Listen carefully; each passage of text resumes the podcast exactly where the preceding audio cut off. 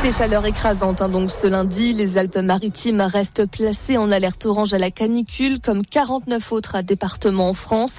Les températures les plus élevées sont attendues dans les terres, jusqu'à 37 degrés. Des températures inédites si tard dans l'année, et le mercure pourrait continuer de grimper dans les jours à venir. Et conséquence de la canicule, un manque de vent qui engendre une pollution atmosphérique.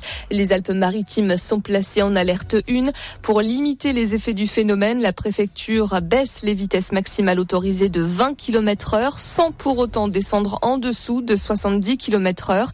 Si vous le pouvez, il vous est conseillé de limiter au maximum vos trajets. Les besoins en sang ne faiblissent pas pendant l'été. 10 000 dons sont nécessaires chaque jour. Pourtant, les dons se font plus rares pendant la période estivale.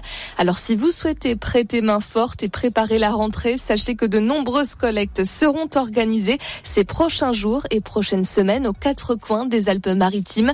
La liste est à retrouver sur le site de l'établissement français du sang.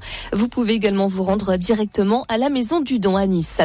Il prendra ses fonctions le 1er septembre. Un nouveau procureur a été nommé à la tête du parquet monégasque. Stéphane Thibault, actuel avocat général à la Cour d'appel de Paris.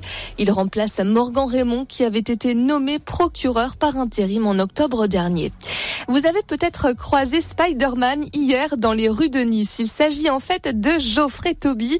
Le niçois vêtu de son costume de super-héros est parti hier de la promenade des Anglais en vélo pour rejoindre la Bretagne. Objectif, sensibiliser la population à la mucoviscidose et donner de l'espoir sur cette maladie dont il est lui-même atteint. On termine avec l'actu foot, la belle victoire hier de Monaco à domicile face à Strasbourg 3 à 0.